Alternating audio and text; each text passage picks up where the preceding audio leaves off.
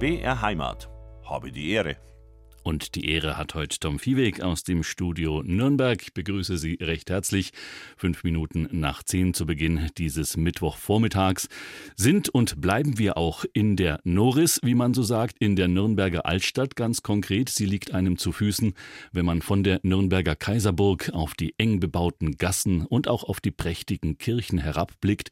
Und jedes Mal, wenn Einheimische, aber auch Touristen dort oben stehen, machen sie sich doch auch bewusst, zumindest viele von ihnen, wie zerstört diese Stadt am Ende des Zweiten Weltkriegs gewesen ist. Um den Erhalt, aber auch um die Weiterentwicklung dieses Stadtbilds heute kümmern sich in Nürnberg die Altstadtfreunde. Kreativ, geschichtsbewusst, oft genug auch zwangsweise streitbar und das seit mittlerweile 50 Jahren. Sie sind mit gut 5000 Mitgliedern eine der größten Bürgerinitiativen allein der Stadt, aber zugleich auch wohl eine der größten Bürgerbewegungen in Deutschland, vielleicht sogar weltweit. Darüber wird noch zu sprechen sein. Dieses Jahr also feiern sie ihren 50. Geburtstag.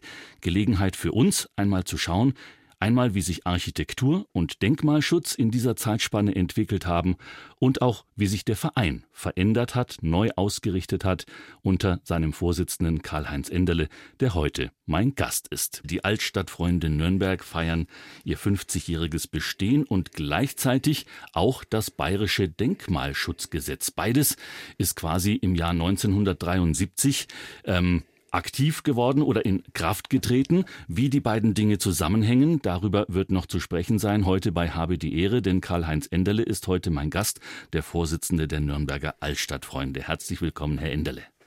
Hallo.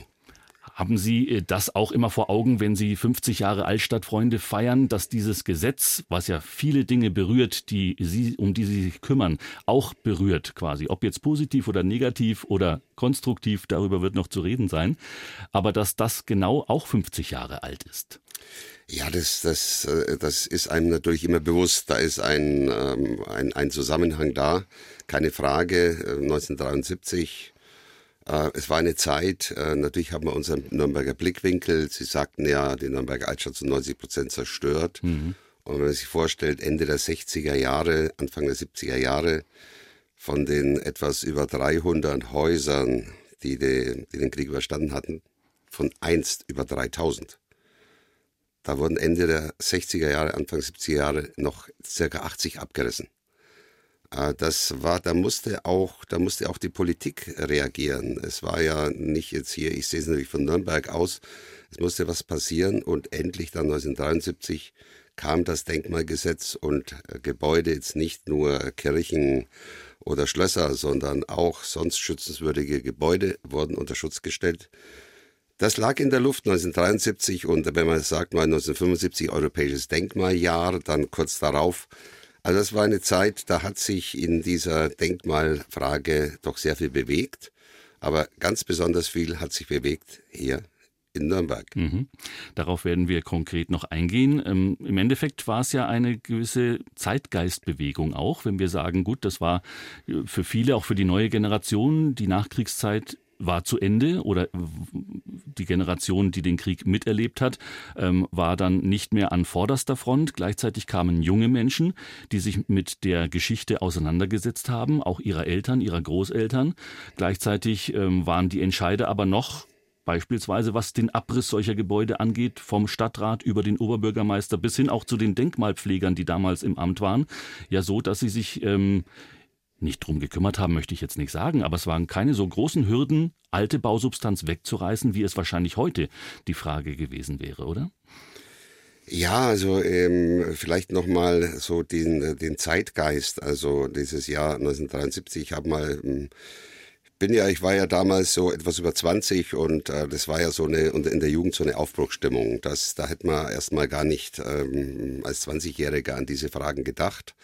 Aber mh, mm, äh, so, es ist die, die Dinge sind ambivalent, also in, diesen, in dieser ganzen Protestbewegung, die ist da so äh, als 68er Ausläufer, da, da mischt sich auch so eine hm, irgendwo konservative Richtung dann hinein. Die Jugend hat dann entdeckt, auch den, den, den Wert von, äh, von Gebäuden oder, oder Möbel oder dergleichen. Also so diese glatte 60er Jahre Zeit war vorbei. Ich habe mal gesehen, ähm, ich erinnere mich, 1973 ein Spiegeltitel Nostalgie. Da dachte ich mir, was ist das? Mhm. Ähm, das kam erst 1973 in den deutschen Sprachgebrauch. Es bedeutete vorher, es gab vorher nur literarisch und es bedeutete Heimweh. Und man war natürlich auch immer dem Vorwurf ausgesetzt, gerade schon zu Beginn, äh, wenn man nostalgisch wurde, sich äh, nach Dingen zurückzusehnen, die andere vielleicht auch schnell vergessen wollten oder die politisch belastet waren. Also es war nicht mit keinem äh, Wort die Nostalgie äh, beispielsweise nach dem, was vor 45 war. Äh, natürlich nicht, obwohl da äh, auch ähm, anfangs, anfangs gab es da auch solche Stimmen, ähm, ja, denk doch nach vorne äh, hier, lass doch das, lass doch das hinter uns, äh, gerade mal in Deutschland, was da eben passiert ist. Ähm, das hat sich auch, das hat sich auch noch eine Zeit lang gehalten. Also heute wäre, käme niemand auf die Idee, mich oder uns mit solchen Themen zu verknüpfen. Das war anfangs noch durchaus der Fall. Hätten Sie sich als junger Mensch damals 1973 schon für eine Mitgliedschaft bei den neu gegründeten Altstadtfreunden interessiert oder haben Sie das sogar Nein, habe ich nicht gemacht. Also Gott, äh, lange Haare, Bart, ähm, politisch links stehend, äh, ganz klar, wie, wie 90 Prozent meiner Generation. Äh, da hat man sich andere Themen gesucht, aber ich habe es natürlich immer im Blickwinkel schon gehabt, denn ich habe mich ja da entschlossen, damals Geschichte zu studieren. Da ist natürlich ein Zusammenhang da. Aber mm, wenn ich mal so zurückschaue, so meine, meine, mein Geschichtsinteresse hatte immer ähm, einen äh, kunsthistorischen Aspekt. Äh, ich bin dann später Geschichtslehrer geworden, mhm. Englisch und Geschichte. Und ähm, aber eigentlich bin ich ein verhinderter Kunsthistoriker. Hätten Sie sich damals auf die Straße geklebt, um historische Gebäude zu erhalten? Äh, naja, wir haben uns nicht auf die Straße geklebt, aber wir haben uns auf den Platter gesetzt äh, und auf den Ring. Also das waren eben andere Zeit. Äh, Gab es noch keinen Sekundenkleber, ich weiß es nicht. Äh, das hieß eben dann Sit-in mhm. oder man ist eben dann nach der Pause nicht ins Klassenzimmer zurückgekehrt, sondern äh, ein Sit-in äh, auf dem Schulhof. All diese Zeit, das habe ich alles äh, bewusst miterlebt. Ähm, da hat man sich für andere Dinge eingesetzt, Vietnam, aber mit Sicherheit nicht äh, zur äh, Rettung eines Gebäudes. Streitbar. Das ist so ein Label, das in der Berichterstattung sehr oft zu lesen ist, wenn man über die Nürnberger Altstadtfreunde berichtet oder auch wirkmächtig. Ähm, das wirkt alles nicht sonderlich sympathisch, sondern eher so ehrfurchtgebietend. Wenn Sie Oberbürgermeister der Stadt Nürnberg wären, hätten Sie äh, gerne mit sich selber zu tun? Ähm, gut, ich ähm, im Prinzip. Ich meine das jetzt nicht persönlich, sondern was, was die Altstadtfreunde angeht und äh, so ihre, ähm, ihre Nimbus. Ja, ich wollte jetzt einen Spruch raushauen, aber ich hau ihn jetzt nicht raus. äh, nein, ähm, ich, ich sag's mal, äh, wenn ich Oberbürgermeister, ich denke mal, die Stadt kann dankbar sein und sie sagt es auch immer wieder. Mhm. Sie ist auch dankbar, dass es hier in Nürnberg so eine mächtige, so eine starke Vereinigung äh, gibt, die auch so finanzstark ist, die so eine riesige Unterstützung Unterstützung hat, die so riesige Projekte in Angriff nehmen kann und auch zu Ende führen kann. Äh, aber dieses Streitbar, das ist auch ein wesentlicher Punkt bei uns. Das wird auch so manchmal nicht so ganz verstanden, auch so von der, vielleicht von der offiziellen Denkmalpflege her. Hm. Unser Erfolg beruht äh, darauf, dass wir nicht ein braver, äh, bewahrender, konservierender Verein sind, sondern dass wir uns immer auch kontroverse Themen gesucht haben und damit auf uns aufmerksam gemacht haben. Das ist ein ganz wesentlicher Teil unseres Erfolgs.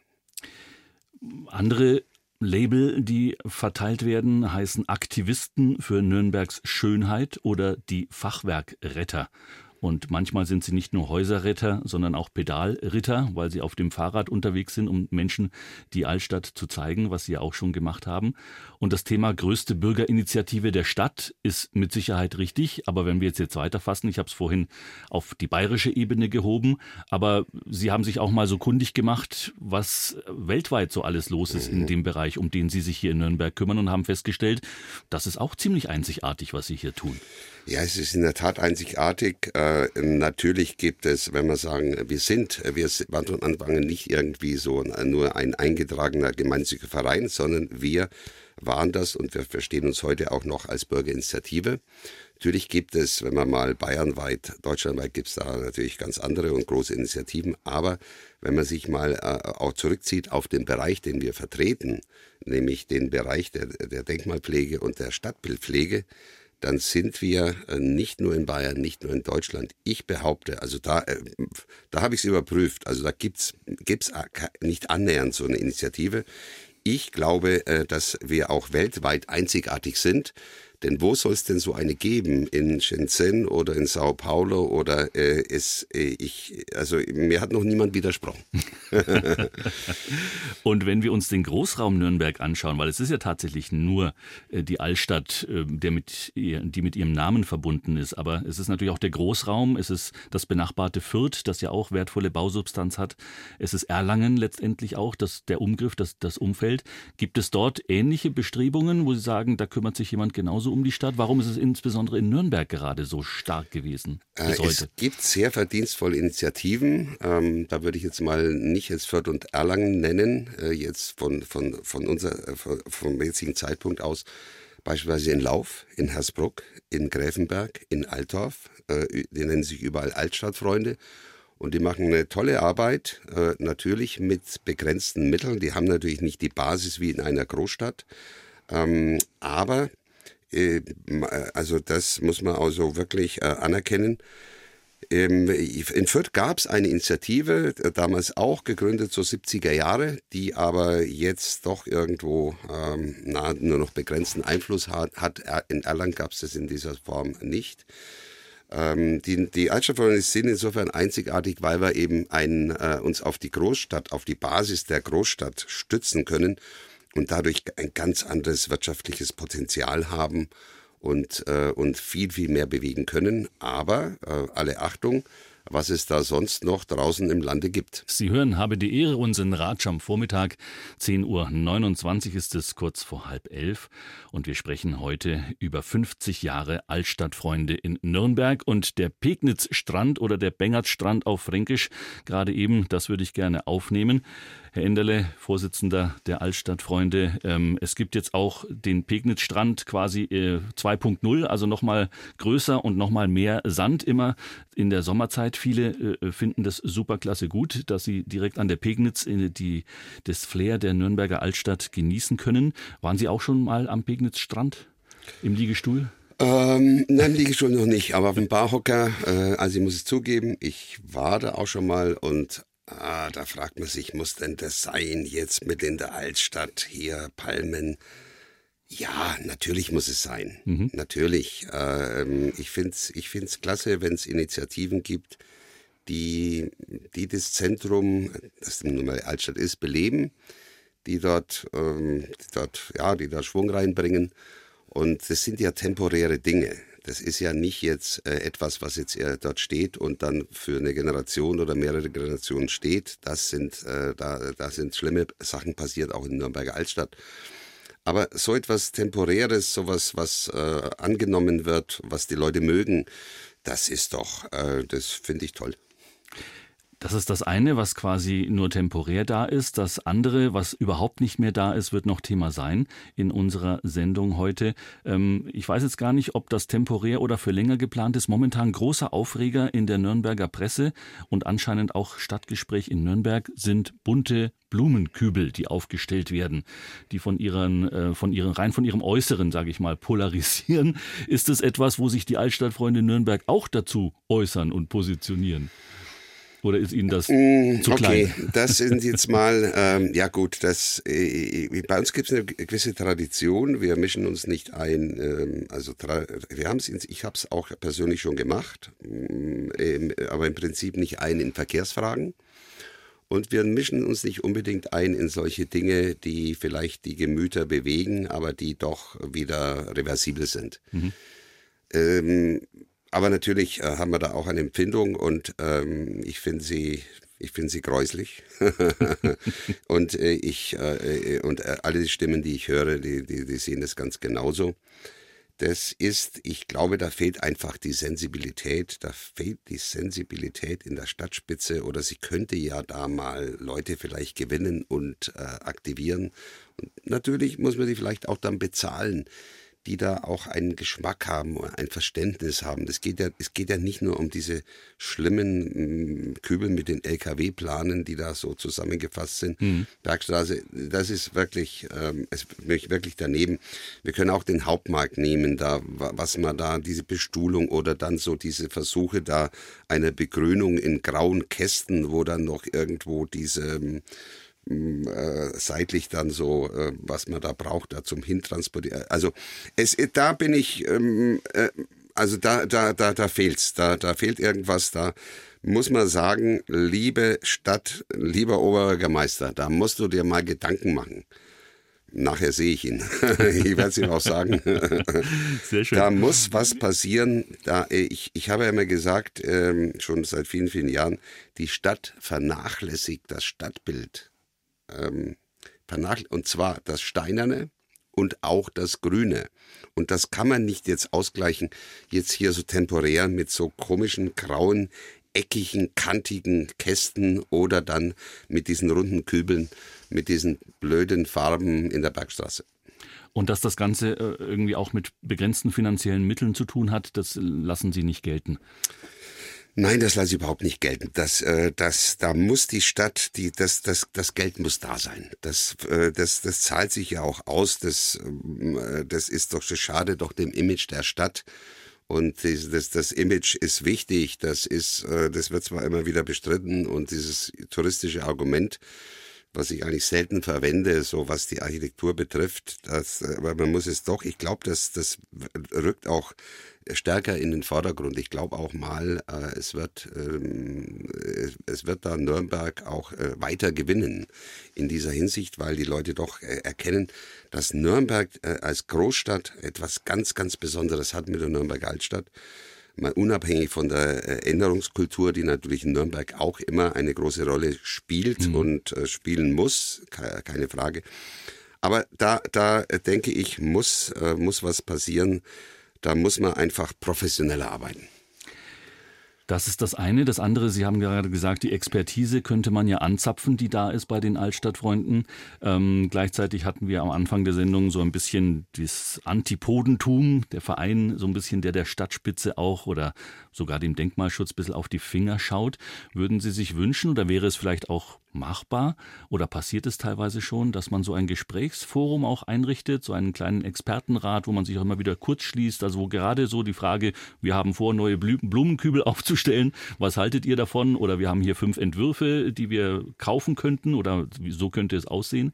Ähm, dass Sie da einfach die Chance haben, da was dazu zu sagen vorher? Das wäre wär, äh, bestimmt ein guter Ansatz. Also da könnte ich mir jetzt äh, da sofort da ähm, drei, vier, fünf äh, Leute vorstellen aus anderen Organisationen, die sich da einbringen würden.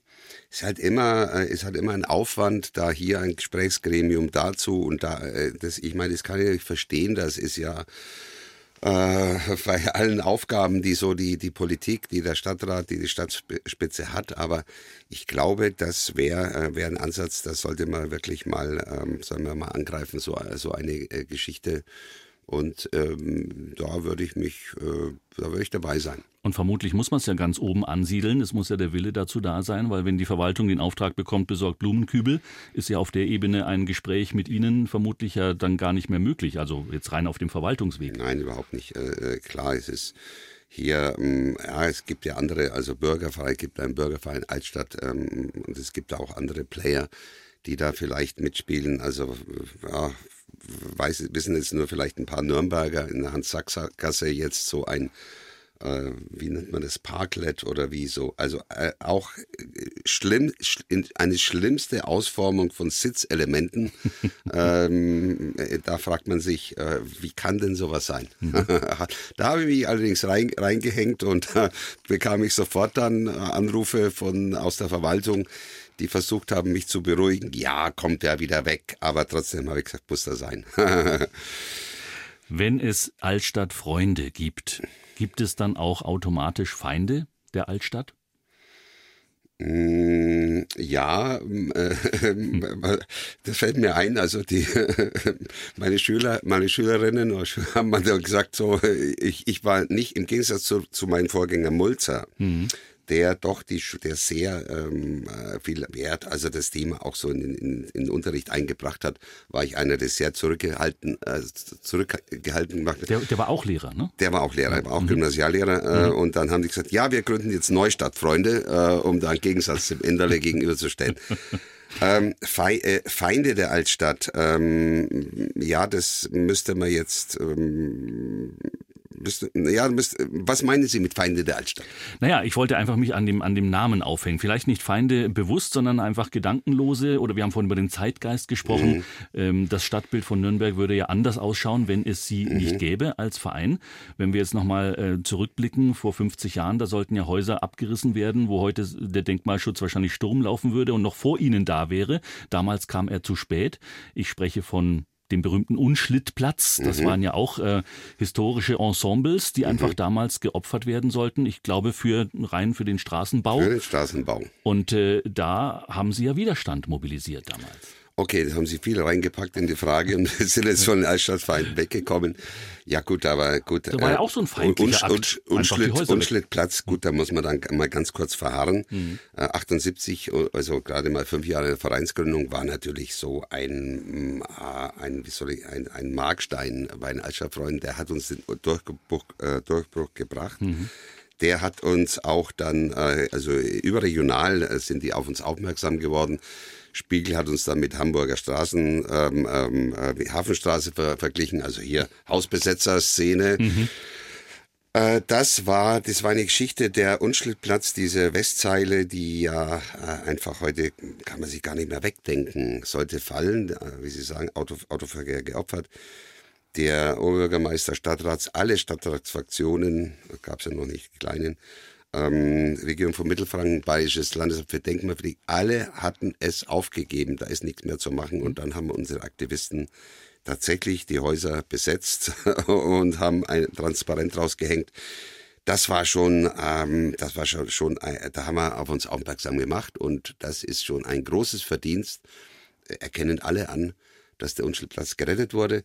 Es gab damals noch Stimmen, habe ich immer so, ich war mal einen Buchhändler besucht, der gesagt äh, mal noch äh, vor, was weiß ich da, vor 20 Jahren, ähm, äh, hat er gesagt, ähm, ja Mensch, das Graffel doch wegreißen oder dergleichen. Es gab am Anfang ähm, äh, durchaus Stimmen, die, die, die nichts damit anfangen konnte. Warum muss man jetzt diese diese alten Schuppen da wirklich bewahren? Bauen wir nicht lieber etwas Schönes, Praktisches ähm, dorthin? Aber dieses, das, das, das ist, das gibt's heute nicht mehr. Mhm. Also so gut, äh, also nicht mehr nennenswert. Und trotzdem, es geht Ihnen ja nicht darum, Dinge irgendwie museal äh, wiederherzustellen, sondern äh, alles, was die Altstadtfreunde tun, da ist ja auch der Gedanke im Hinterkopf, wie beleben wir das? Oder wie nutzen wir das? Also die reine Wiederherstellung, damit es schön aussieht und vielleicht irgendwo ein Schild dranhängt, ein, ein Haus aus dem 15. Jahrhundert, das ist ja nicht das Ziel. Das Ziel ist Leben in der Altstadt. Ja, ich meine, wenn Sie jetzt unser Museum Kühnersgasse besuchen, das ist ja auch jetzt ein wesentlicher Teil, müssen wir mal noch sprechen, also unser kultureller Part, mhm. auch in der Stadtgesellschaft dann können Sie mal ein Plumpsklo benutzen. Ich meine, das ja, muss man das nicht vielleicht auch hier mal denkmalpflegerisch, aber das ist eine Kunstinstallation mhm. jetzt in unserer neuen Jubiläumsausstellung, aber ist wirklich gut gemacht, muss ich sagen. Gestern das erste Mal gesehen. Funktioniert. Äh, naja, äh, nee, das funktioniert überhaupt nicht, weil das ist ja äh, einfach zur Show, das ist, okay. müsste ich Ihnen ins Bild zeigen. Nein, äh, natürlich sind unsere Häuser und da muss man mal reden von Zahlen. 20 Häuser, 20 Häuser gerettet und saniert und wieder bewohnbar gemacht. Alles Millionenprojekte. Und die sind äh, sanitär natürlich auf dem neuesten Standard und sind äußerst beliebt. Äh, wir haben eine lange Liste von äh, Mietern, die da Interesse haben. Das ist alles vom Feinsten. Wenn heute jemand alte Häuser restauriert, dann stößt er meistens, wenn er seine Finanzierung ähm, irgendwie halbwegs in trockenen Tüchern hat, irgendwann auf das Thema Brandschutz. Und dann habe ich von vielen, die alte Häuser restauriert haben in der Vergangenheit, gehört, sie würden es nicht mehr nochmal tun. Mhm. Und äh, der Brandschutz ist quasi das, was Deutschland momentan an allen Ecken und Enden lähmt, insbesondere bei der Wiederherstellung und Sanierung alter Häuser. Empfinden Sie das auch so oder glauben Sie, dass das, was an gesetzlichen Vorgaben äh, im Hinblick auf die Wiederherstellung alter Bausubstanz in Deutschland schon so richtig ist und auch auf Ihre Arbeit erleichtert? Da habe ich jetzt den leisen Verdacht, dass Sie persönliche Erfahrungen haben. ich persönlich nicht, ich frage für einen dann, Freund. Dann sage ich mal, dann suchen Sie sich den richtigen Brandschützer. Mhm. Äh, mal grundsätzlich, ja, ich habe mir auch mal gedacht, Mensch, muss denn das sein? Äh, und äh, gerade mal auch hier bei Veranstaltungen, wenn, wenn man sagt, ja, jetzt darf man hier keine Stühle aufstellen. Also da, da, da in, in dieser Hinsicht wird, gut nach Duisburg hat man da also wirklich ganz schlimme, irgendwie dann ganz restriktiv. Also da, da, da muss ich noch was ändern. Grundsätzlich, was die Gebäude betrifft, finde ich es richtig und notwendig aber es muss mit Augenmaß und mit gesundem Menschenverstand passieren. Und wenn Sie, äh, wir hatten das äh, bei unserer hinteren Ledergasse, wenn Sie da einen Bauantrag ankreuzen, wird von der Behörde geprüft, dann sind Sie schon, haben Sie schon verloren. Aha. Weil dann bekommen Sie alles. Dann hätten wir bekommen Aufschaltung an die auf die Feuerwehr, ja, Holztreppe, kein zweiter Fluchtweg, nur über die Fenster und so weiter. Wenn Sie sich den richtigen Brandschützer suchen, und wir haben einen, und da habe ich auch selber, selber dazugelernt, auch so für, für andere Bereiche, wo der immer gesagt hat, dann so, gesunder Menschenverstand, dass in dem Gebäude in der linken Ecke und in der rechten Ecke gleichzeitig ein Brand ausbricht, ist nach menschlichem Ermessen auszuschließen. Mhm. Und dann kommt man zu anderen Ergebnissen. Wir haben genau diesen Mann, ich darf jetzt den Namen nicht nennen. er ist auch nicht Mitglied bei Ihnen. Äh, äh, nein, äh, im, äh, bei unserem neuen Riesenprojekt Pilatushausen, wir hatten erst diese Woche ein Gespräch, wo dann die, ähm, die, die Projektanten, die den nicht kannten, also äh, der, die, die, äh, die, der Gewerbeküchenmensch und, weil wir brauchen ja da was richtig Tolles äh, für die Gastronomie, der äh, Haustechniker und der weiter, wo sie richtig zitterten, äh, als der da kam. Mhm. und dann auf einmal ganz entspannt worden, weil sie nämlich dann seine, seine Denke verstanden haben. Ähm, und, äh, und das wird dort auch wunderbar funktionieren. Also wir, ähm, wir, wir, wir, wir kriegen da eine, äh, eine Sache, die, die, die uns nicht behindern wird. Aber natürlich, man muss das immer ernst nehmen, ganz klar. Hier zweiter Flucht, Fluchtweg und dergleichen muss sein. Mhm. Also ein Brandschützer mit Verständnis und Bewusstsein für historische Belange muss man sich suchen und gut, wenn man einen hat. Sie haben das Pilatushaus schon erwähnt und wir werden noch in dieser Stunde, wir können nicht alle 20 Häuser besprechen, aber doch ähm, gute Beispiele, anhand dessen man nachvollziehen kann, wie tatsächlich die Altstadtfreunde die Nürnberger Altstadt verändert und dann gleichzeitig doch bewahrt haben. Ich spreche heute mit Karl-Heinz Enderle, dem Vorsitzenden der Altstadtfreunde in Nürnberg, die seit 50 Jahren sich einsetzen aus Liebe zur Stadt für die Noris und ihre Altstadt. Mit über 5000 Mitgliedern im Rücken sind sie kein bisschen altersschwach geworden in dieser Zeit. Im Gegenteil, sie haben eine tragende Rolle und man könnte ihre Expertise vielleicht in manch anderen Zusammenhängen auch noch brauchen, wie wir vorhin gesprochen haben. Und jetzt ist es so, dass momentan, ja, Herr Enderle, Sie zulaufen auf die, möchte ich mal sagen, Krönung Ihrer Amtszeit vermutlich mit einem ganz, ganz großen Projekt, das eines der markantesten Gebäude äh, der äh, an Gebäuden nicht armen Nürnberger Altstadt betrifft, nämlich das sogenannte Pilatushaus. Der Name führt uns so ein bisschen zurück in die alte Römerzeit, aber das hat mit dem alten Pilatus nichts zu tun. Äh, ja, gut, dass äh, der Name, äh, das Haus trägt den Namen Pilatushaus. Es trägt leider, habe ich durch meine Forschungstätigkeit festgestellt, zu Unrecht. Mhm.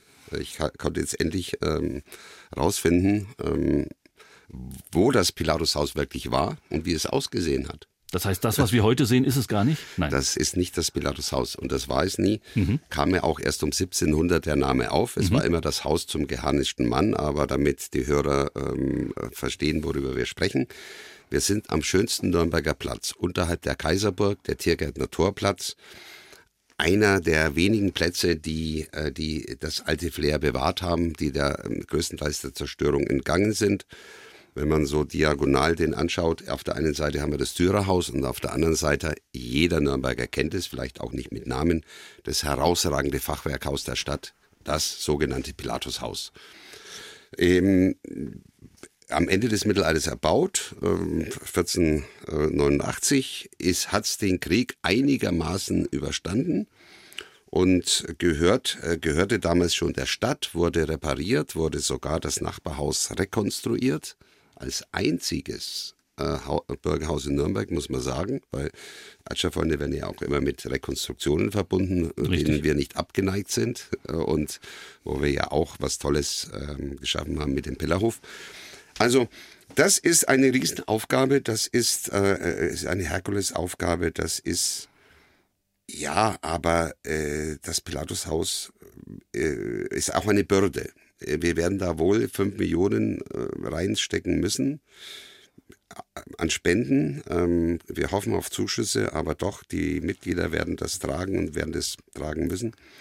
Das heißt, das Haus äh, thront da prominent. Es sieht von außen auch sehr gut aus. Sie haben gesagt, das ist einer der schönsten Plätze. Also es dient auch als Fotomotiv regelmäßig. Absolut. Aber in diesem Haus kann man sagen, spielt sich Dramatisches ab. Da spielt sich, ja, es ist so, seit äh, also 2011 fielen da auf der Rückseite äh, Brocken, sage ich jetzt mal fränkisch, runter und äh, holten die dann, holt die Stadt den Statiker und der sagt, das Haus entmieten seit 2012, also jetzt schon über zehn Jahre, steht es leer, ist einsturzgefährdet.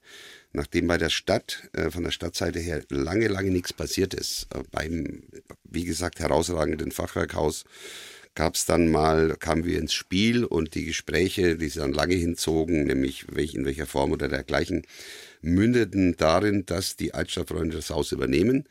Wir konnten es nicht kaufen, was wir wollten, aber in Erbpacht äh, übernehmen auf 60 Jahre. Das heißt, wir sind die Eigentümer, wir können hier äh, tun und lassen, was wir wollen. Und wir werden das Haus sanieren und es wird, eine, äh, es wird ein Schmuckstück werden, eine Perle. Und Sie haben vorhin eine Summe genannt, 3,8 Millionen. Da fragt man sich natürlich, okay, Sie sind ein eingetragener Verein, 5000 Mitglieder, aber 3,8 Millionen, äh, wo kommt das Geld her? Ähm, ich sagte 5 Millionen. Okay, dann habe ich, mich, hab ich mich verhört. Ich habe irgendwo 3,8 Nein, nein, das haben Sie vor sich liegen. Das ist ja tatsächlich auch die Kostenschätzung. Das mhm. ist schon eine Zeit lang her und jetzt haben wir Corona dazwischen gehabt und wir haben jetzt äh, Personalmangel bei den, bei den Handwerkern das wird definitiv äh, und, und so weiter. Und, also ich, ich rechne mal, wenn es dann soweit ist, äh, gehen wir mal eher, wo kommt das Geld her? Also wir hoffen, dass wir da doch Zuschüsse vom, vom Freistaat bekommen aus dem Entschädigungsfonds, ähm, so wie wir es auch bekommen haben bei unserem letzten Projekt äh, Hintere Ledergasse. Aber trotzdem, der größte Teil bleibt an uns hängen. Also wenn ich mal denke, so Gespräche da bei früheren Projekten und dann höre ich dann, ah, Mensch, sie braucht mindestens 10 Prozent, müsste eigen, dann lache ich immer nur. Wir, äh, also äh, da bleiben zwei Drittel an uns hängen und wir können das leisten. Denn die, das, das, das Pilatushaus ist nicht nur ein, eine Bürde, sondern ist auch ein Geschenk für uns. Auch wenn wir jetzt schon und während der Sanierung äh, Erbpachtzins zahlen müssen. Denn das hat so ein Image, das hat so eine Energie, dieses Haus. Das wird, das wird die, das öffnet die Herzen und die Geldbeutel und da machen wir über, überhaupt keine Gedanken darüber. Das sind mehrere Stockwerke, von denen wir da reden. Ja, da reden, wenn man dann hochgeht, wenn wir die Leute hochführen, äh, wir, äh, wir sind da, wir haben da sieben Ebenen und wenn wir den Keller dazu nehmen, acht. Insofern fast mm, bei, äh, bei Hochhausgesetz ein, ein Hochhaus. es ist, äh, ist der, der hat da damals, äh, das war ja ein Plattner, ein Harnischmacher, der aber für den, für, mhm. den, für den Kaiser Maximilian arbeitete. Mhm. Und der äh, groß im Geschäft war. Also der hat da was, was äh, fantastisch geschaffen. Ja, das ist, das ist eine große, also eine große Kiste. Und da wird viel Geld reinfließen, aber es wird da was richtig Schönes entstehen. Und die Altstadtfreunde Nürnberg, die dieses Jahr ihr 50-jähriges Bestehen feiern, natürlich erinnern und bewahren ist das eine, aber mit Leben füllen und auch kulturell tätig zu sein, ein Player zu sein, so sagt man heute auf Neudeutsch, ist eine ihrer neuen Aufgaben, die hinzugekommen sind in den letzten 50 Jahren, wie sich der Verein verändert hat und wie er tatsächlich auch die Bevölkerung mit einbezieht und wie sich die Stadt gleichzeitig verändert. All das weiterhin Thema hier bei uns bei Habe die Ehre mit dem Vorsitzenden der Altstadtfreunde Karl-Heinz Enderle, auch in der kommenden Stunde nach den 11 Uhr Nachrichten. Würde mich freuen, wenn Sie dann auch weiter mit dabei sind.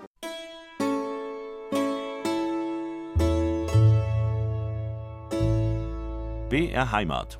Habe die Ehre. Und die Ehre hat weiterhin Tom Viehweg aus dem Studio Nürnberg.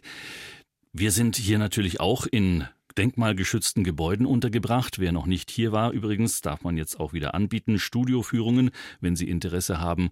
Wir befinden uns ja in teilweise alten Gebäuden der Tilly-Kaserne am Stadtrand von Nürnberg.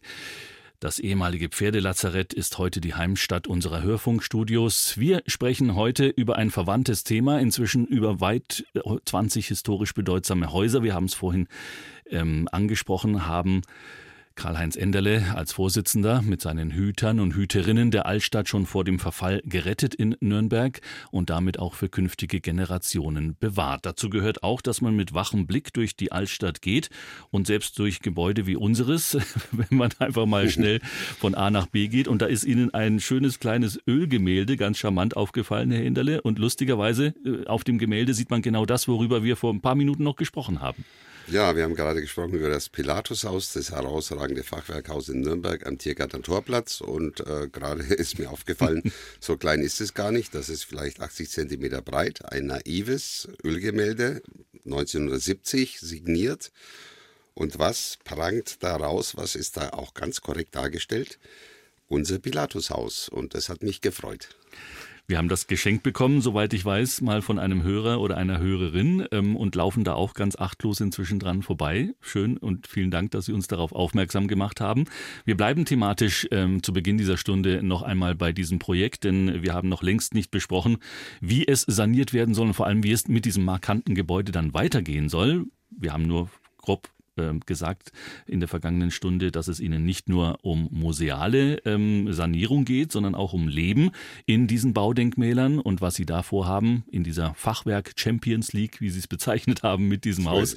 Man muss immer gute Worte auch dafür finden, was da einem bevorsteht und ihnen steht viel Arbeit bevor. Darüber sprechen wir noch. In dieser Stunde habe die Ehre auf BR Heimat heute mit Karl-Heinz Enderle, dem Vorsitzenden der Nürnberger Altstadtfreunde, die ihr 50-jähriges Jubiläum in diesem Jahr feiern und und wir versetzen uns gedanklich jetzt nochmal an den Tiergärtner Naturplatz unterhalb der Nürnberger Kaiserburg. Draußen am Platz vor dem Pilatushaus drängen sich jetzt wieder die Besuchergruppen, auch die Touristen, um möglichst schöne Fotos zu schießen. Die Fassade ist vermutlich das Einzige, was im Moment halbwegs schön anzuschauen ist. Wir haben über die dramatischen baulichen Zustände innerhalb dieses sehr bedeutsamen prominenten Handwerkerhauses gesprochen. Ja, auf der Zeitschiene, Herr Enderle, wie lange werden Sie mit dieser Baumaßnahme, mit diesem Mammutprojekt beschäftigt sein? Vermutlich. Ja, ich wurde neulich mal zitiert, ja, da möchte ich noch das Ende erleben, da möchte ich noch die Fertigstellung erleben, dann sagen, ja, sind Sie todkrank oder? Dazu muss man sagen, Sie sind 71? Ich bin 71. Ja, okay. Also. Ja, aber ich, ich meine, es muss, ähm, es muss natürlich vorangehen, das ist immer wichtig. Ähm, gut, da muss die Finanzierung passen. Aber man muss auch die entsprechenden Leute, die entsprechenden Handwerker, äh, äh, entsprechenden Architekten, der das dann auch vorantreibt haben. Und der, ähm, die Idee ist die, also wir sind gerade in, noch einmal in der Feinplanung und da muss man einfach Zeit investieren und auch Geld investieren für richtig gute Fachleute. Und ähm, ich äh, denke, dass wir jetzt in dem Jahr die Eingabe machen und dass wir dann auch starten können, vielleicht Ende des Jahres oder Anfang des nächsten Jahres. Und dann äh, stelle ich mir vor, und das ist, das ist auch durchaus realistisch, drei Jahre. Mhm. Wir werden drei Jahre brauchen. Es ist ja schon vieles passiert. Ich meine, ich will jetzt nicht nur Stadtbashing machen, dass die Stadt das Gebäude hat stehen lassen. Sie hat ja vieles gemacht, Voruntersuchungen. Die ganze Abstützung hat ja auch ein Geld gekostet und dass entsprechende neue zeitliche Raumschalen rausgerissen sind und dergleichen müssen wir alles nicht mehr machen. Also da kann man jetzt wirklich so bei diesem Nullpunkt starten und ähm, also da bin ich, bin ich zuversichtlich, dass wir das dann ähm, in, in drei Jahren packen können.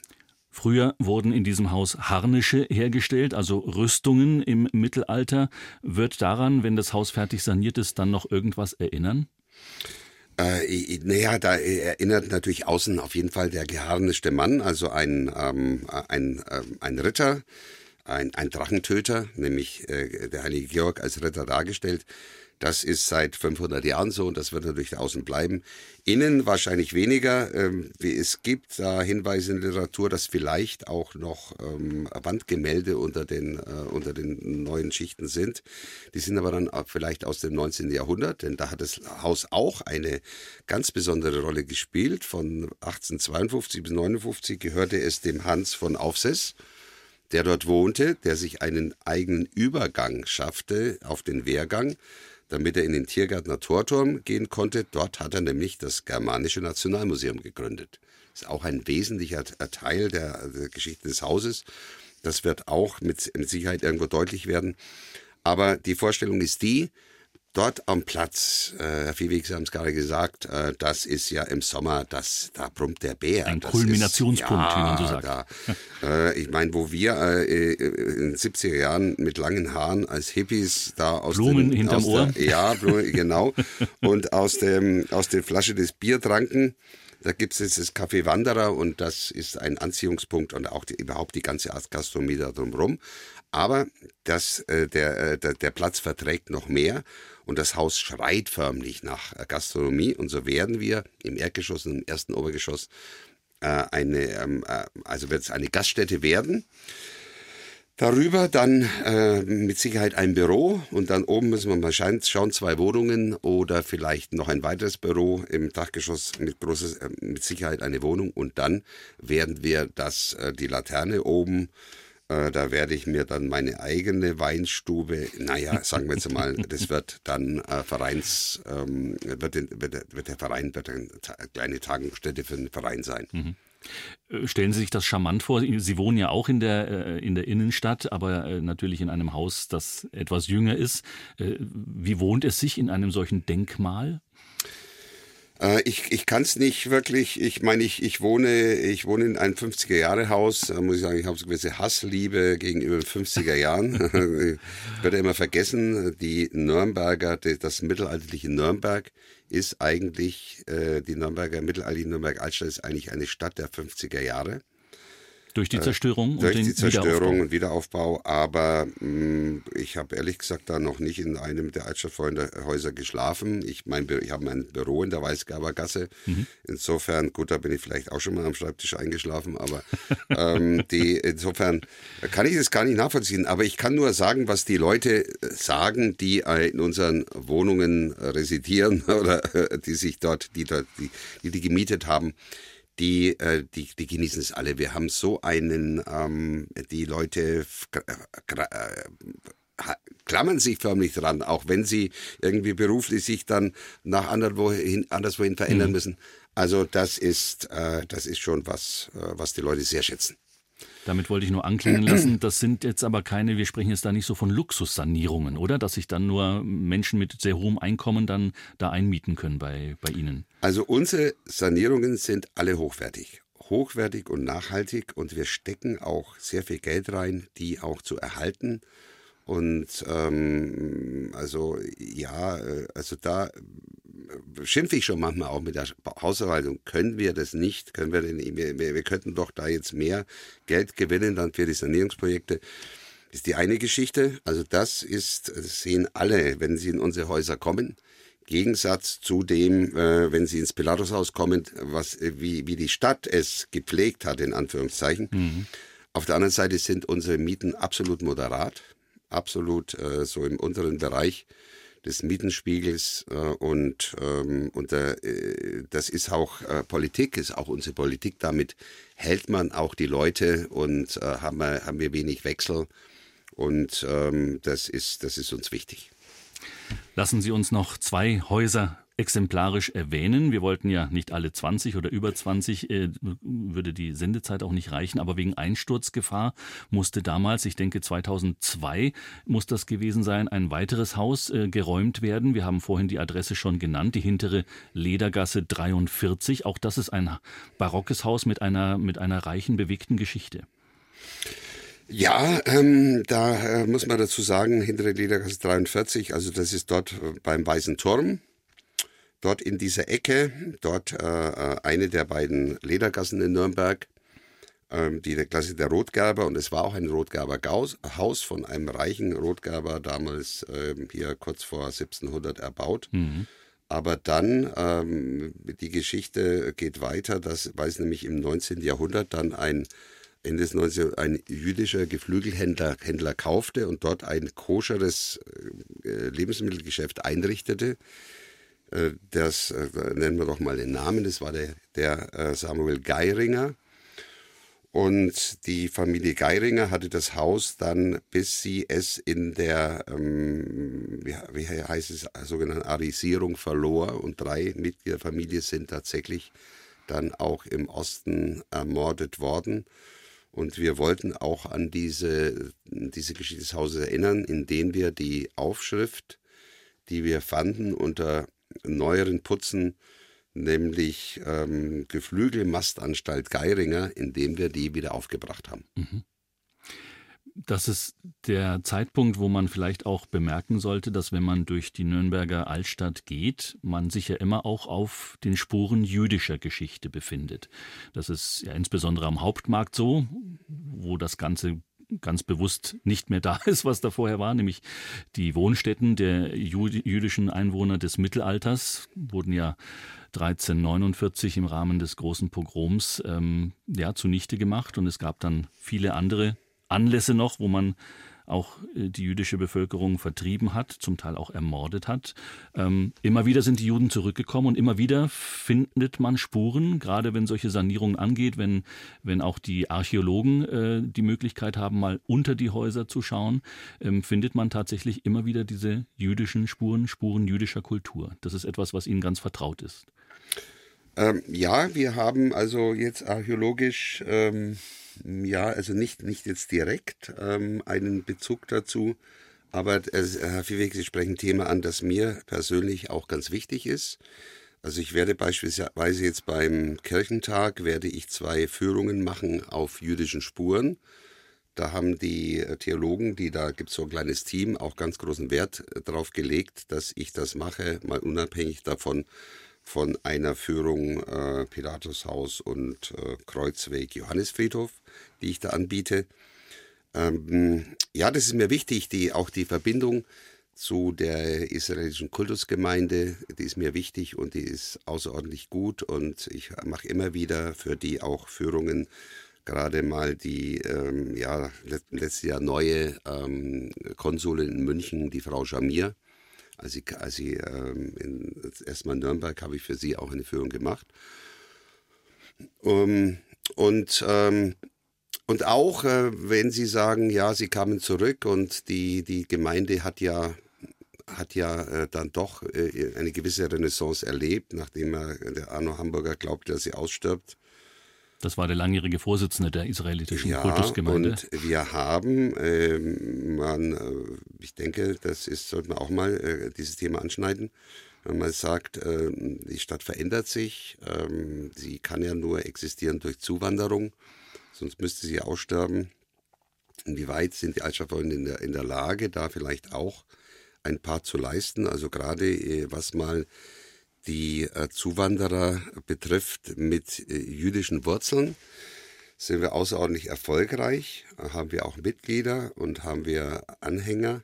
In dem Fall kommen Sie aus Osteuropa? Wir kommen aus Regel? Osteuropa. Mhm. Wir haben zum Beispiel jetzt auch ähm, angeboten bei unserer Höfeführung letzten Samstag ähm, wieder eine Führung auf Russisch, die eine, ein Mitglied, eine Dame, eine Dame gemacht hat, die auch diese Wurzeln hat und äh, die ähm, die, die Leute, die da mitlaufen, auch zum allergrößten Teil. Sie haben die Friedhöfe erwähnt. Es gab auch jüdische äh, Bestattungsorte natürlich innerhalb ähm, der Nürnberger Altstadt. Ähm, und durch die Zerstörung und Plünderung im Laufe der Zeit, auch der Friedhöfe, finden sich ja zum Teil auch bauliche Elemente, Grabsteine, bis heute verbaut in christlichen Bauten, die eben auch in Nürnberg stehen, beispielsweise in der Sebalduskirche. Ja, es ähm, ist jetzt mal, führt dann ein bisschen weg, aber ist, äh, äh ist in, äh, in der Tat so. Ähm, die, ich meine, es war ja schon in den 60er Jahren entdeckte man äh, Treppenstufen in der Lorenzkirche, Lorenzkirche auch, die ja. dann heute in der jüdischen Aushängungshalle sind. Und dann, das war schon sensationell, als der Pfarrer Brons mir da zeigte, hier, schauen Sie mal, haben wir jetzt ganz neu entdeckt, den Grabstein und noch sensationeller eine, eine Aufschrift auf der Tür, die dann zu diesem Einraummuseum im Seewalder Pfau führte. Das, das ist wirklich sehr, sehr sehenswert. Ähm, aber ähm, die, äh, es ist halt trotzdem, wenn man, wenn man über das Thema spricht, da die Gemeinde ist trotzdem, hat natürlich nicht so die Finanzkraft. Und wenn ich von der Aussegnungshalle in der Schneglinger Straße spreche, die äh, Fresken von, äh, ich glaube, Friedrich Adler hieß er, Jugendstilfresken, äh, äh, ob sie das mal noch schaffen. Aber da haben wir gesagt, genauso wie wir auch ähm, Beiträge gegeben haben für, den Wörder, für das Wörder Totengräberhaus und also für christliche auch äh, Dinge außerhalb der Al Altstadt, ähm, äh, würden wir da auch äh, uns beteiligen an der Restaurierung. Schauen wir mal, ob es zustande kommt. Wie der Verein der Altstadtfreunde heute auch kulturell eine Rolle spielt, als jemand, der Kultur macht, Kultur veranstaltet und vor allem im Jubiläumsjahr 2023, was da so alles auf uns zukommt, worauf wir uns freuen können, darüber sprechen wir noch in dieser Stunde. Gut 20 Häuser haben sie vor dem Verfall gerettet, die Nürnberger Altstadtfreunde. Wir haben exemplarisch über einige dieser Häuser an wichtigen Stellen in der Nürnberger Altstadt gesprochen bei Habe die Ehre heute Vormittag und dann über weiteren 300 50 Orten und Stellen haben die Altstadtfreunde Akzente gesetzt im historischen Nürnberger Stadtkern. Das alles tun sie seit 50 Jahren mittlerweile. Das heißt, dieses Jahr 2023 ist ein Jubiläumsjahr für den Verein, wo man das Ganze auch mal bisschen wirken lassen kann, sich bewusst machen kann, was die letzten Jahrzehnte alles geschehen ist. Und ja, der Blick voraus ist natürlich auch immer wichtig. Das alles getrieben, ähm, Karl-Heinz Enderle, der Vorsitzende, von einer Begeisterung, die Sie teilweise ja auch als Nürnberg Liebe bezeichnet haben. Wir haben vorhin über die Freundschaft äh, gesprochen, aber Liebe ist ja noch ein Schritt mehr. Was genau ist die Nürnberger Ausprägung dieser Liebe? Was, was spüren Sie da in sich? Ja, das ist, äh, das ist interessant. Der, der, der Begriff stammt eigentlich von der Kollegin, ähm, von der Frau Ülein im Museum Kühnersgasse. Mhm. Ich, ähm, ich habe den eigentlich vorher nie verwendet, aber das ist ein Begriff, den, mit dem ich mich sehr gut identifizieren kann ähm, wenn man mal redet über die äh, über den Sender, über das über das Format BR Heimat. Heimat ist so ein Begriff. Ich weiß nicht, ob Sie mich vielleicht sogar letztes Mal danach gefragt haben. Mhm. Da tue ich mich irgendwo schwer. Das was, was ist, ist, irgendwo Heimat, ne? als Großstadtmensch, vielleicht auch als Sohn von Heimatvertriebenen. Mhm. Das ist tue ich mich schwer. Aber äh, Nürnberg-Liebe ist ein Begriff, kann ich mich ganz gut damit äh, identifizieren. Es sagt viel mehr aus als was Begriffe, wie ich sonst verwende, nämlich Identität. Aber äh, das ist da, da spielt, so was Emotionales, ja, Liebe. Also wenn das nicht emotional ist, das spielt da mit und das, da kann ich mich absolut, da sehe ich mich äh, ja rübergebracht. Interessant ist ja auch immer, finde ich, wenn wir gerade über Identität und auch über persönliche ähm, Geschichte, Familiengeschichte sprechen. Sie sind ja ein Nürnberger mit äh, Migrationshintergrund, so könnte man es quasi ja, bezeichnen. Ja, aber, aber, aber rein rechtlich eben nicht. Das ja. ist ja der Punkt. Ich meine, wir haben ja heute, ich, weiß nicht die Zahl, ich glaube ich schon die Hälfte der Nürnberger hat Migrationshintergrund und da, da zählen ja alle die nicht mit, die also nach dem Krieg, die Heimatvertriebenen, Sudetendeutsche und so weiter, hm. die da ja auch in Nürnberg äh, ankamen. Und also ich bin geboren in Oberfranken, in Asberg-Oberfranken und meine Familie stammt aus Galizien, also heutige Ukraine. Mhm. Und auch ihre Amtsvorgängerin Inge Lauterbach war ja keine Nürnbergerin. Ist es manchmal so, dass man, wenn man gerade nicht geboren ist in der Stadt, wenn man sich die Stadt neu erschließt, in welchem Alter auch jetzt immer, als Jugendlicher oder als älterer Mensch, dass man sich da durchaus mehr mit einer solchen Stadt identifizieren kann, als jemand, der da geboren wurde und schon immer da gelebt hat? Ja, das ist, ist natürlich eine Charakterfrage, aber wenn man hier so eine Affinität hat zu solchen Themen, äh, dann, wenn man in eine neue Stadt kommt, dann, ähm, dann führt man ein Defizit. Und dieses Defizit das andere, die da geboren sind, nicht haben. Das möchte man ausgleichen und man fängt eben dann an, sich zu interessieren, zu fragen, zu lesen. Das war sicher so auch bei Frau Dr. Inge Lauterbach, äh, die jetzt vor kurzem verstorben ist, hm.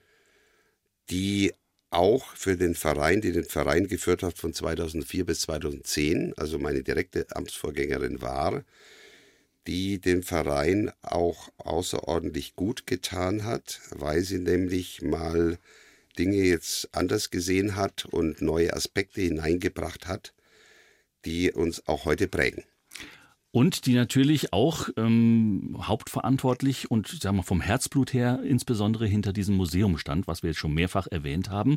Und das ja ein Ort ist tatsächlich, wo sie nicht nur Manpower reinstecken, sondern was ja auch ein Instrument ist, um die Bevölkerung zu kontakten, wie man sagen würde heute vermutlich, um sie überhaupt zu begeistern, reinzuziehen in das Thema Denkmal und in das Thema Altstadterhaltung. Ähm, dieses Museum, eine Erfolgsgeschichte bis jetzt? Absolut. Ähm, aber mit großen äh, finanziellen Opfern für die Altstadtfreunde. Hm. Äh, wenn Sie sagen, reinzuziehen, ähm, äh, ich meine, das habe ich jetzt gelernt jüngst, ähm, hier unsere ganzen Projekte und ich meine, wir haben ja gar nicht so drüber gesprochen, wenn ich vielleicht das noch mal kurz da sagen darf. Hier, Sie haben diese 350 Projekte, das ist so eine theoretische Zahl, aber das ist ja unglaublich viel.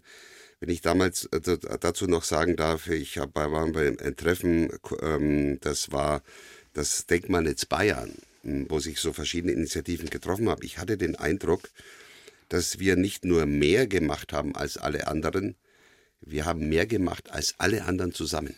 Mhm. Als alle anderen zusammen in Bayern.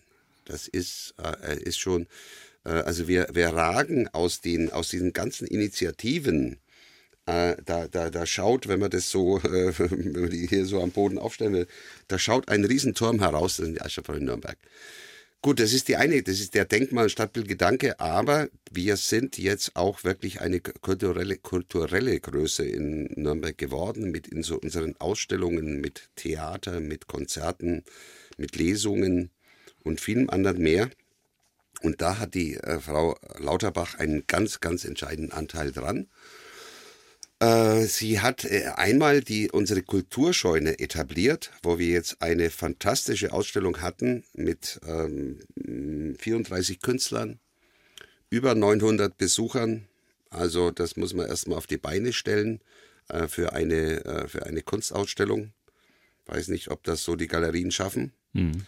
Und, und dann natürlich das Museum Kühnersgasse, das ja, das wir ja eigentlich gar nicht betreiben wollten und sollten das ja auch einem anderen Verein zugedacht war. Wir sollten nur die Sanierung leisten. Mhm. Drei Hausnummern hat dieses Drei Museum. Hausnummern, genau, 22, 2018, muss man verkehrt darum sagen, mhm. weil von der Eingangssituation her. Aber äh, ja, aber dann äh, doch damals uns, da war ich gerade, habe ich gerade von ihr das Amt übernommen und sie wollte sich ja zurückziehen, wollte dann eigentlich sich mehr um ihre Familie, um ihren Mann kümmern. Und dann stand vor der Situation, was machen wir mit den Häusern? Die können es ja nicht leer stehen lassen. Das ist ja sowas Fantastisches. Sonst unsere Sanierungen, klar, von außen sieht man die, aber man kann ja nicht innen rein, man kann ja nicht zu den Leuten ins Wohnzimmer. Da kann man es. Und so ist es, insofern ist es eine, eine fantastische Zeitkapsel. Und das war dann ihr, äh, ihr ganz großes Anliegen, dieses Museum dann auch äh, zu gründen und zu etablieren. Anfangen konnte ich mich noch mehr, aber man kann sich ja nicht um diese ganzen Dinge. Äh, hat sie dann in Hand genommen und hat dann äh, wirklich was Tolles draus gemacht. Äh, aber äh, zweierlei, vielleicht kleine Korrektur. Man kann nicht über das Museum die Leute, also nur wenige Leute dann äh, für den Verein gewinnen. Mhm. Äh, weil das einfach zu abgelegen und zu, äh, was weiß ich, Schwelle oder dergleichen, während diese andere Geschichte mit dem Pilatushaus jetzt uns die Mitglieder förmlich äh, reinspült. Wir sind, wir haben schon lange nicht mehr so viele Mitglieder aufgenommen wie, wie im Moment. Ich rechne jetzt, ich, ich, wenn ich es mal so schätze, bestimmt in diesem Jahr schon über 70, vielleicht sind es auch schon 80. Mhm. Das wäre für einen kleinen Verein, der irgendwie aufbaut, wäre das schon super und sowas, aber sie müssen mal auf diesem hohen Niveau, wenn sie sowas. Aber kommen wir zurück. Jeder, der ein Museum aufmacht, ist irgendwo doof, weil er nämlich draufzahlt. Mhm. Äh, kleine äh, Museen schließen allenthalben jetzt äh, Heimatmuseen, weiß ich es nicht mehr, jetzt Energie oder dergleichen. Oder schränken Öffnungszeiten erheblich ein. Ja, und dann, und, und dann geht es nicht mehr. Oder äh, neu, ich habe ein neues Archäologiemuseum in Norddeutschland, schließt, für, für viel Geld gebaut, ähm, ist nicht mehr die Öffentlichkeit kann es nicht mehr tragen. Mhm. Also das belastet unseren Etat schon. Also da werden wir mal von Zahlen reden. Wenn wir mal gar nicht so viel machen, dann sind es mal 50.000 im Jahr. Aber die Altstadtfreunde sind stark genug, das zu tragen und sie wollen das tragen und sie wollen diese Zeitkapsel auch den Leuten zeigen. Also, die Kulturscheune haben wir erwähnt und das äh, Museum 2220 18 in der Kühnertsgasse auch. Orte der ganz analogen Begegnung und Vermittlung von Wissen. Pünktlich zum Jubiläum ist aber auch der Internetauftritt äh, modernisiert worden, an den Start gegangen. Da kann man sich unter anderem äh, ganz digital informieren über all das, was geplant ist in diesem, in diesem Jubiläumsjahr. Sie haben mir einen Folder mitgebracht, der ist dick bedruckt mit äh, vielen, vielen Veranstaltungen. Vielleicht können wir aber trotzdem mal so die Highlights zum Schluss unseres Gesprächs aufgreifen und sagen, worauf können wir uns tatsächlich zum Jubiläum freuen? Was ist geplant? Wo laden Sie die Menschen ein zu kulturellen Erlebnissen? Erlebnissen und auch um die Altstadt Nürnbergs zu erleben. Ja, wir haben ja, äh, ich meine, die, die, Gründung, da haben wir eigentlich gar nicht so groß drüber gesprochen. Nee, ah, sehen Sie mal, ich muss das nochmal ausholen. Sehr gerne. Einen Namen muss man nochmal nennen, ich, ähm, äh, also den von Dr. Mulzer.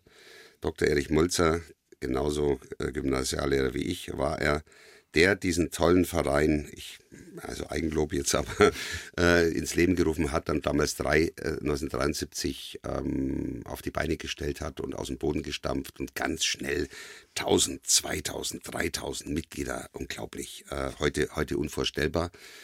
Wäre schon gar nicht mehr heute möglich bei der heutigen Medienlandschaft. Hm. Äh, die, äh, damals hatte jeder eine Tageszeitung und so weiter.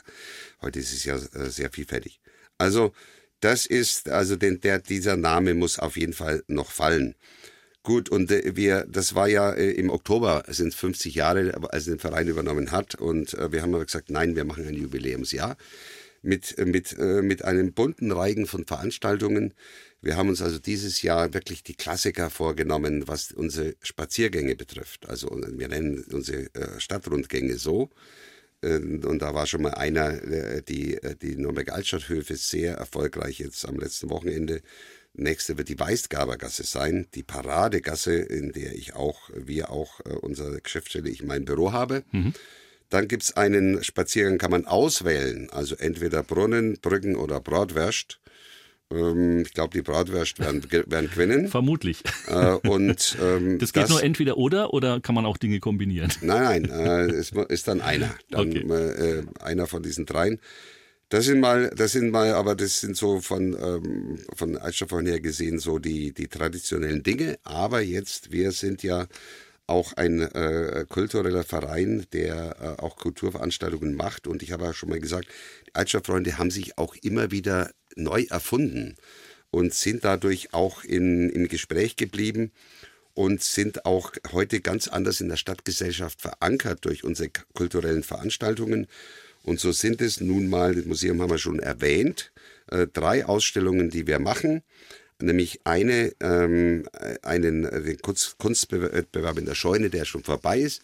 Jetzt startet am Sonntag, ähm, gerne mal vorbeischauen, diesen Sonntag die Nürnberg-Liebe in unserem Museum Kühnertsgasse mit ein paar, also einmal, es ist eine Kombination in, in, in Verbindung mit dem Bezirk Mittelfranken, da geht es um 50 Jahre Denkmalschutz, auch jetzt äh, mal als Gesetz, aber auch die, der künstlerische Blick auf Nürnberg, ein paar tolle Künstlerinnen und ein paar herausragende Exponate, wie zum Beispiel das seit Jahrzehnten fehlende Ruder des Neptunbrunnens. Mhm oder der äh, über viele Jahr, äh, Jahrzehnte vermisste Türzieher des Pellerhauses.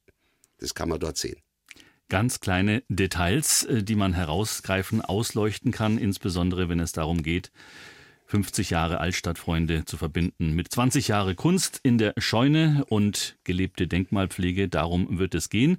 Wie die Altstadt in 20 Jahren aussehen wird, darüber unterhalten wir uns das nächste Mal, wenn Sie das Jubiläumsjahr hinter sich haben. Welche Visionen dann äh, neben dem Pilatushaus vielleicht wieder in den Fokus rücken. Herzlichen Glückwunsch auch von uns zum 50. Herr Enderle. Ich wünsche Ihnen einen guten Verlauf all dieser Veranstaltungen. Wir werden sicherlich in unseren anderen Formaten wie Fränkisch vor sieben oder auch dem Heimatspiegel immer wieder auch über Ihre Jubiläumsveranstaltungen in diesem Jahr berichten. Und vielleicht können wir uns dann zum äh, Abschluss des Jahres nochmal für eine kleine Bilanz treffen. Würde mich freuen. Danke, dass Sie hier gewesen sind. Danke, dass ich hier sein durfte. 50 Jahre Altstadt, Freunde.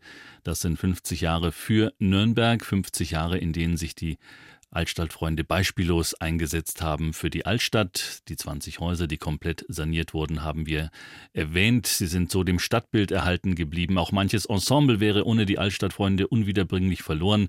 Mit Chörlein, mit Erkern, mit Hauszeichen und vielem anderen mehr haben sie ein Zeichen gesetzt. All das wäre ohne diesen Verein nicht gegangen. 50 Jahre, das sind vor allem aber auch die Menschen, die sich mit großer Begeisterung, mit Elan immer wieder spektakuläre Aktionen einfallen lassen für die Nürnberger Altstadt. Seit Seit vielen Jahren sind das über 200 Ehrenamtliche, die diese Bürgerinitiative tragen. Die Leistung des Vereins wäre aber nicht möglich ohne die zahlreichen Spenderinnen und Spender. Über Geld haben wir ja auch gesprochen, sowie über Erbschaften und Stiftungen. Jede Zuwendung war und ist wichtig und jede Zuwendung wird mit großem Dank entgegengenommen. Das Ganze findet seinen Spiegel in diesem Jahr 50 Jahre Altstadtfreunde, zugleich 20 Jahre Kunst in der Kulturscheune in Nürnberg.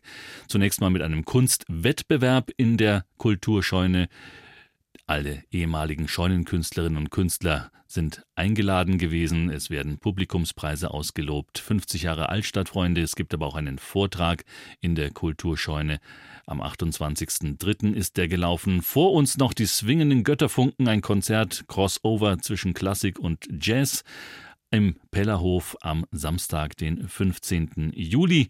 Dann der eigentliche Geburtstag, das Jubiläumsfest mit Musik und Remi Demi am Tiergart Naturplatz, dem schon einige Male erwähnten Platz in Nürnberg unterhalb der Kaiserburg. Am 2. September wird das sein zwischen 14 und 20 Uhr. Details dazu gibt es auf der Homepage der Altstadtfreundin Nürnberg und dann noch schließlich die Ausstellung im Pellerhaus 28. September bis 22. Oktober zum Thema 50 Jahre Altstadtfreunde.